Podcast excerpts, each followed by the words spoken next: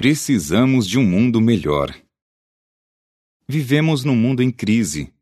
Foi isso que disse Antônio Guterres, secretário-geral das Nações Unidas. Você concorda com isso? Nos noticiários não faltam notícias ruins.